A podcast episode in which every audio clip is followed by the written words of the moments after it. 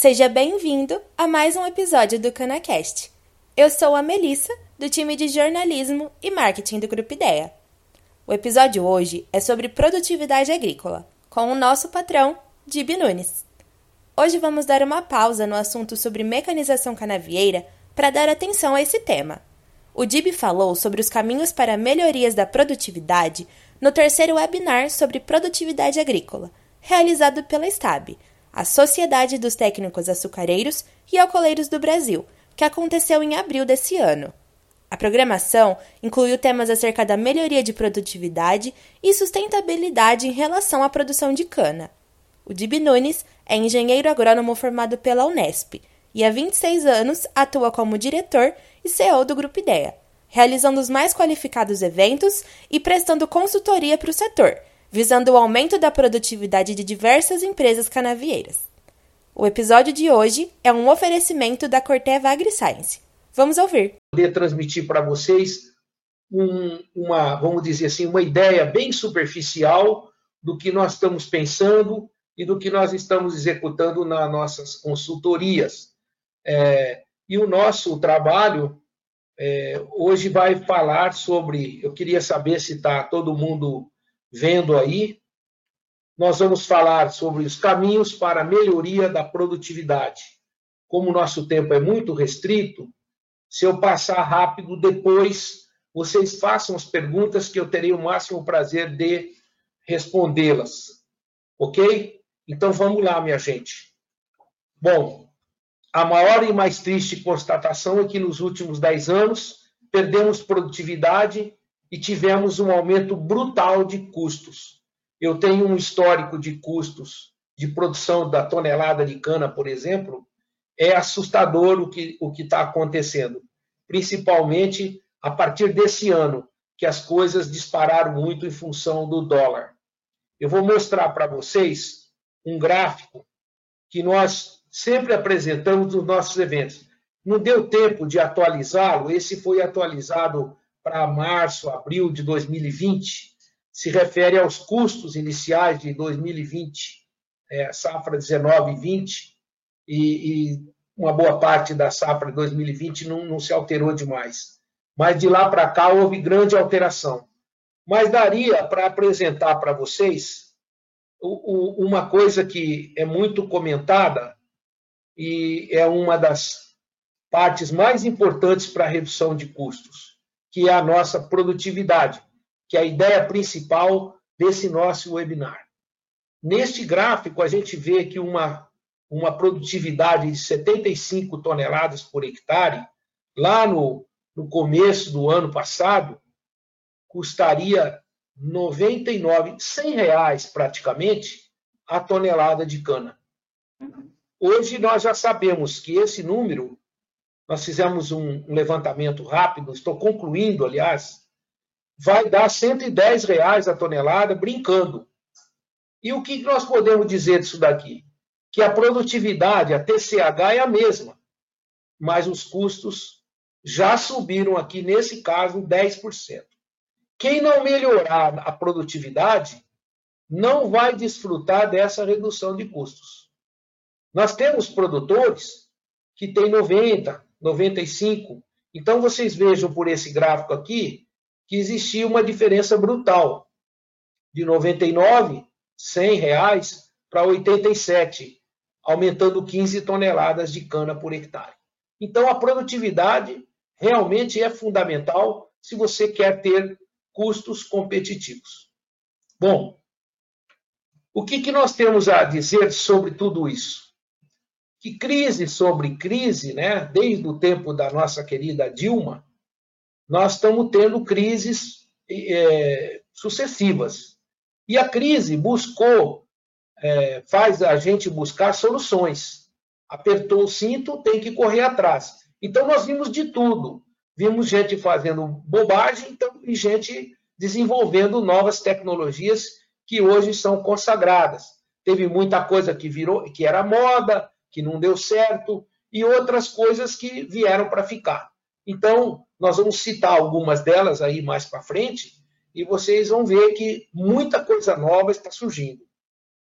Nesse período, nesses últimos 10 anos, vamos dizer assim, o setor se sustentou por conta das melhorias nos processos produtivos e na gestão, principalmente nos processos produtivos, que variedades foram substituídas, a mecanização foi intensificada, nós tivemos ganhos enormes de, de rentabilidade é, em operações, porém, ah, os custos de insumos e outros produtos é, auxiliares, como óleo diesel, nunca pararam de subir. Peças de reposição, enfim, o nosso custo gira entre 18 e 20 dólares há muito tempo. Hoje, talvez estejamos já ultrapassando a casa dos 20 dólares por tonelada de cana. E nós nos sustentamos, melhoramos, mas não conseguimos reduzir é, o custo e aumentar nossa produtividade, competitividade. Mas, a partir desse, dessas crises, tudo, tudo começou a ser revisto. Né? E as melhorias que chegaram foram sendo introduzidas. Mas, infelizmente, e eu vou falar isso várias vezes, o custo não se reduziu. Uma pergunta que todo mundo se faz hoje é o seguinte: será que o sistema produtivo nosso, o sistema, a nossa tecnologia de produção, ela perdeu competitividade? Será? Será que nós, como que nós fazemos para nós mudarmos tudo isso? Bom, eu vou falar rapidamente. Na área administrativa, por exemplo, já tentamos de tudo. Já teve reengenharia, choque de gestão, auditorias internas e externas, terceirização de serviços que é praticada até hoje, terceirização da produção, uns fizeram bem, outros fizeram de qualquer jeito, gestão baseada em custos, né?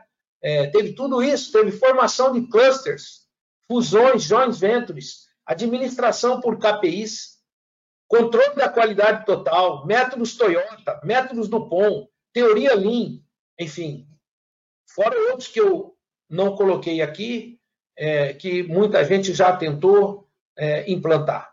O que eu posso dizer disso aqui tudo é o seguinte: todos os modelos, todos eles deram sua contribuição, mas os custos continuaram subindo.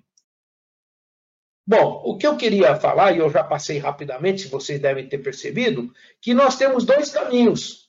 Dois caminhos, dois caminhos mais importantes para ganhar competitividade. Nós temos o uso de tecnologia, né, que é cada vez mais imperativo, a qualidade de serviços, tudo para aumentar a produtividade. Então, um caminho é aumentar a produtividade. Sem dúvida nenhuma, o assunto de hoje. Muito importante. E o segundo é mudança nos métodos de gestão. Fazer gestão por metas, por exemplo, tem sido uma das práticas mais interessantes que está levando o pessoal a melhorar a, a produtividade e a competitividade. Bom, eu vou falar para vocês agora onde nós podemos ganhar produtividade. Já abreviando um espaço enorme dessa palestra, é, essa palestra é um resumo de uma que eu fiz num dos eventos nossos do Grupo Ideia é, de redução de custos. Mas eu vou citar para vocês, olhando pelo lado técnico, né, o lado técnico, operacional, de produção de cana, onde nós podemos ganhar produtividade. Então, eu selecionei aqui 14 itens. O primeiro que eu vou citar para vocês é concentrar o plantio no melhor período. Essa história de plantar o ano todo e plantar muita cana de ano reduz as nossas médias e torna a nossa lavoura uma salada. Então, é preciso seguir as leis da natureza e plantar cana no melhor período, conforme a pesquisa nos ensinou. Então, a cana de ano e meio é a nossa melhor cana. As demais, elas vão custar a mesma coisa e vão produzir menos. Outra coisa, substituir variedades em declínio. Esse é um ponto importantíssimo, que as variedades não estão durando mais do que 7, 8 anos, elas começam a apresentar problemas, ou é soqueira, ou em doenças principalmente, ou são simplesmente superadas pelas novas variedades. Outra coisa importante, que tem se falado muito pouco, é a irrigação. A irrigação plena, a irrigação parcial, a irrigação de salvamento, né, que foi muito comentada no passado e que agora está voltando. E quando surge a seca, surgem, a gente lembra das coisas que já fizemos ou que podemos fazer. Então, a irrigação jamais pode ser descartada. Seja ela parcial ou plena, ou apenas de salvamento. Isso dá resultado. Né? Agora, onde dá para fazer? Então, é preciso fazer um trabalho para levantar isso e entrar com essa tecnologia. Outra coisa importante, adotar a rotação de culturas. É muito importante para a recuperação de solos, trazer uma solubilização de fósforo, trazer é, matéria orgânica para o solo, adotar a rotação de culturas com leguminosas, sejam elas quais forem. É, e hoje, a soja, por exemplo, está ocupando um espaço importantíssimo né, na rotação, mas a crotalária também não pode ser desprezada, que ela é uma excelente é, planta, excelente cultura para você rotacionar. E a tal da ressuscitação. A ressuscitação surgiu lá no nosso amigo Leontino Balbo, né, que planta crotalária nas entrelinhas. Hoje o nosso amigo Júlio Campanhão, que é um consultor do renomado nas usinas, trabalha aí com o Caio, eles fazem essa ressuscitação com grande sucesso. Planta a crotalária na entrelinha. É, essa é uma técnica muito interessante que deve aumentar nos próximos anos. Uma coisa importante, trabalhar muito no arranquio, reduzir o arranquio de soqueiras, perdas e a compactação pela, pela colheita. Não precisa dizer que a compactação já está esquematizada através da sistematização de solos, as bitolas das, dos transbordos. Mas o arranquio e as perdas, quanto mais você põe velocidade nas máquinas, não importa. Pôs velocidade, aumenta o arranquio e aumenta as perdas. Isso precisa ser ponderado. Nem sempre, quando você força uma máquina para ganhar produtividade, você está ganhando. Controlar pragas de solo e doenças foliares. Hoje nós temos é, doenças foliares sendo controladas com grande sucesso. Antes a gente não dava bola para as manchas foliares. Depois que vieram as ferrugens, surgiram novos fungicidas, nós estamos tendo resultados formidáveis. Então, e as pragas de solo, nem se diga, se não controlar, por exemplo, as áreas que têm, por exemplo, esfenófilos, nós vamos ter quebra de produtividade. Reduzir a antecipação de colheita de canaviais. Aqui vai uma informação importantíssima. Algumas, alguns métodos de manejo varietal, manejo de colheita, têm sido proposto, é, tipo o terceiro eixo e outros parecidos. Né? Eu acho que são métodos um pouco é, empíricos, eles não podem ser aplicados na sua totalidade. Mas uma das coisas que muitos deles recomendam é a antecipação de colheita. Eu já fiz todas as contas do mundo e provo para todo mundo que quiser ver a antecipação de colheita. Ela não traz ganho de ATR nas regiões mais secas, tá certo? E a produtividade que você prepara para o próximo ano, o que você perde esse ano, você provavelmente empata nos anos seguintes. Outro item importante é evitar a mato competição, principalmente nos períodos críticos. Utilizar microorganismos e adubação orgânica, adubos foliares, estimulantes, hormônios. E esta é a prática da nova agricultura. Eu estou estudando muito isso há cinco anos e eu estou vendo relações extraordinárias por exemplo, entre micro-organismos e adubação orgânica. E eu estou revendo todas as maneiras de adubação química que nós fazemos, inclusive visando agricultura de baixo carbono, com substituição até do próprio, de parte do próprio nitrogênio.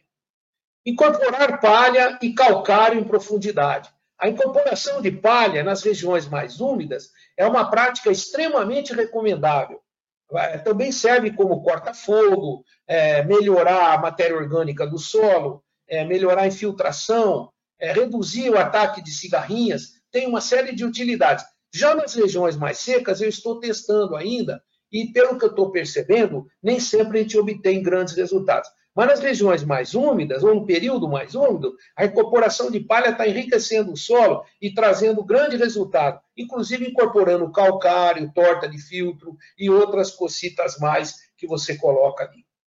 Replantar falhas de cana. Eu falei do Júlio Campanhão, que ele tem feito com grande sucesso, e isso pegou, todo mundo agora está olhando onde se deve replantar, como se deve replantar e os ganhos que o replantio está trazendo. E as dicas, né, para você replantar com sucesso nos melhores momentos. Tanto as canas plantas como as socas. principalmente nas áreas mais próximas da usina. Maximizar o ATR e a tonelada de cana em ambientes e épocas de corte. Isso daqui é conhecer ambientes e não variar a época de corte, trabalhar com blocos, trabalhar em blocos para você alocar blocos inteirinho com variedades com a mesma característica e época de colheita. Isso dá ganho de competitividade e produtividade. Aproveitar bem os resíduos industriais, nem se fala, cada vez mais são, são importantes os nossos resíduos, como torta e vinhaça, o resíduo na linha, o resíduo aplicado no fundo do suco, é, o calcário colocado em profundidade também no fundo do suco, é, bem, é, me lembrei agora. Enfim, e por fim, o que eu me lembrei né, desses 14 itens é reformar aqueles canaviais antieconômicos, que eles são antieconômicos por muitos motivos. Se produz 40, 45 toneladas, você já está tomando tinta, já está perdendo dinheiro. Então, quanto mais rápido você reformar isso, melhor será para sua média, sua média subir. Bom, isso tudo é importante desde que você faça um trabalho de alta qualidade de serviço. Você tem que ter uma auditoria de qualidade pesadíssima para você não desperdiçar é, insumos, é, é, hora de máquina, é, qualidade de serviços em geral, canaviais bem plantados e bem cuidados. E o melhoramento contínuo de produtividade engloba tudo isso daqui que eu falei. Eu não sei como é que está o tempo, mas eu queria dizer que na parte da gestão agrícola, também o pessoal está atacando demasiadamente os custos fixos.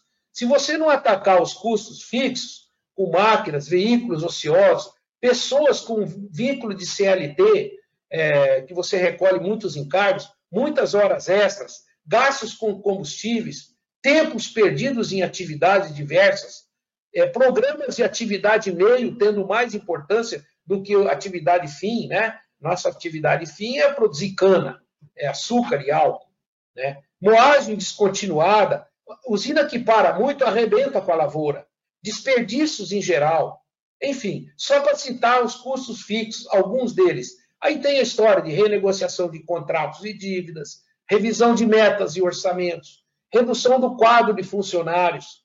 Isso é muito importante na parte de gestão. Aí você passa a selecionar, priorizar os seus investimentos e não tem dinheiro para tudo, né? E formação de grupos de trabalho, simplificação e automatização, tudo deve ser revisto. Tudo deve ser revisto, por quê? Porque nós precisamos ser muito mais competitivos. Isso tudo leva a ganho de competitividade e de produtividade. Tá? O ponto de partida disso é um diagnóstico muito bem feito feito por especialistas, onde os pontos mais fracos, os pontos mais fortes vão ser levantados.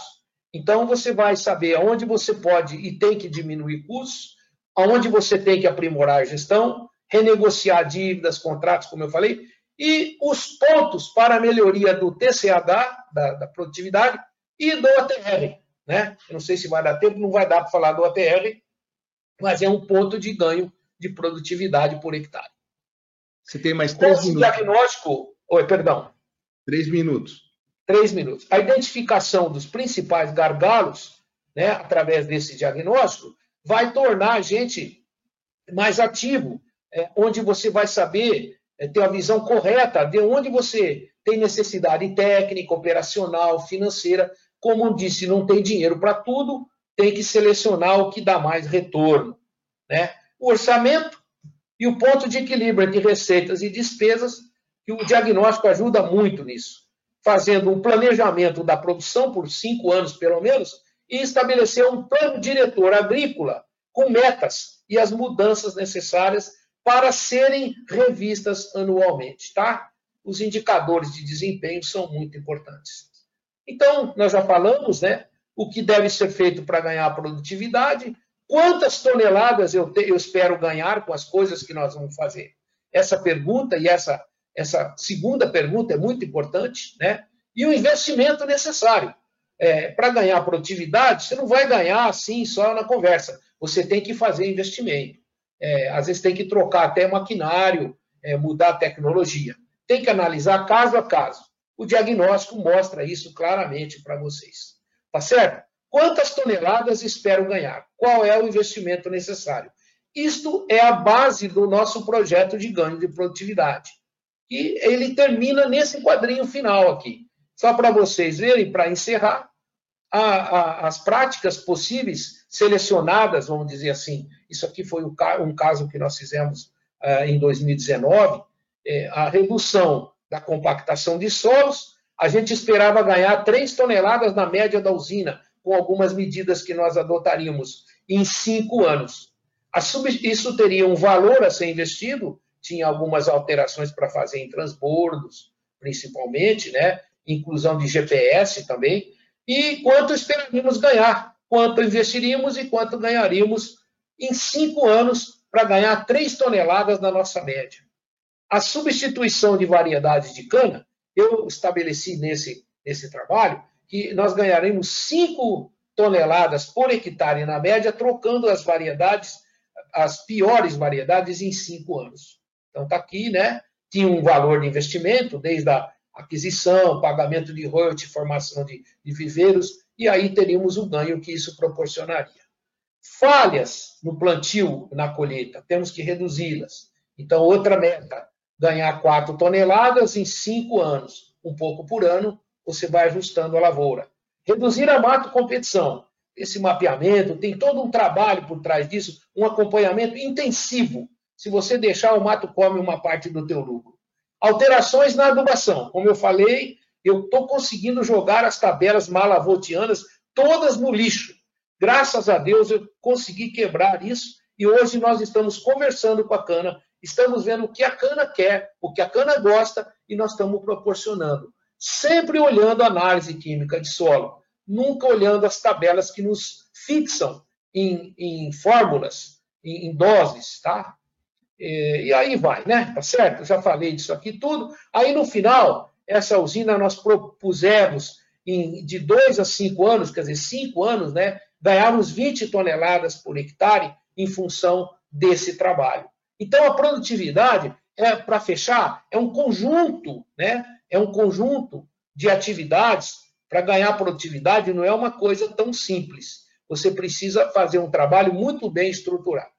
Bom, como o tempo está esgotado, é, fica em aberto aí para quando vocês quiserem conhecer o programa Mais Sacarose, que é um outro trabalho que pode ser apresentado para todo mundo que tiver interesse. Chegamos ao fim desse Canacast especial oferecido a você pela Corteva AgriScience. Esse é um episódio de muita importância aos profissionais do setor canavieiro. É essencial focarmos nossas atenções aos fatores que elevam a produtividade agrícola, principalmente por conta dos aumentos nos custos de produção, dos efeitos da pandemia, seca e geadas. Agora, eu te convido a fazer esse conhecimento chegar ao máximo de pessoas, para que o nosso setor seja cada vez mais produtivo. Compartilhe esse episódio com quem possa se interessar pelo assunto. Manda nos seus grupos de WhatsApp, posta nas redes sociais e se você se lembrar, marca a gente por lá. Nos vemos na semana que vem.